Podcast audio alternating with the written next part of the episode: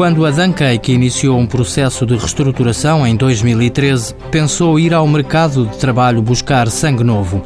Estabeleceu uma parceria com o Instituto do Emprego e Formação Profissional para a realização do programa Estágio Emprego.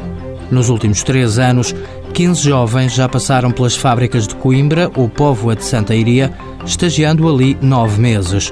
O administrador João Costa está satisfeito com os resultados. Do total de estagiários que nós tivemos já neste programa, cerca de 50% ficaram dentro da empresa, o que eu acho que é, que é saudável. Portanto, também acho normal que parte deles eh, não fiquem, que vão escolher outra experiência noutros lugares, mas de qualquer das formas é um primeiro impulso muito importante depois para poderem desenvolver a sua carreira no mercado de trabalho. A Dancake pediu estagiários para várias áreas. Desde a área uh, de produtiva, de qualidade, marketing, recursos humanos, finanças, enfim, bastante diversificado. O administrador não esconde que a comparticipação do Estado é importante. Não há dúvida que o apoio estatal é bastante importante, não é? Nós somos uma empresa ainda que atravessa dificuldades, portanto esse apoio é fundamental.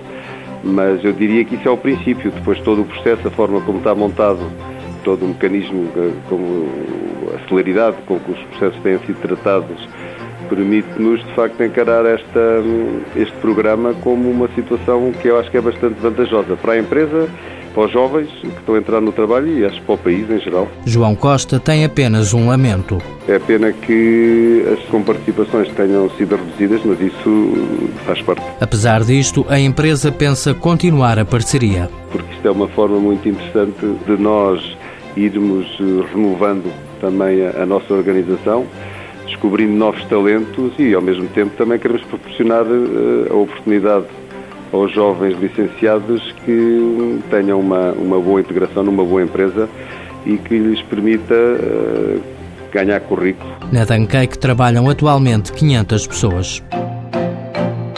Mãos à obra. Com o apoio da União Europeia, Fundo Social Europeu, Programa Operacional Assistência Técnica.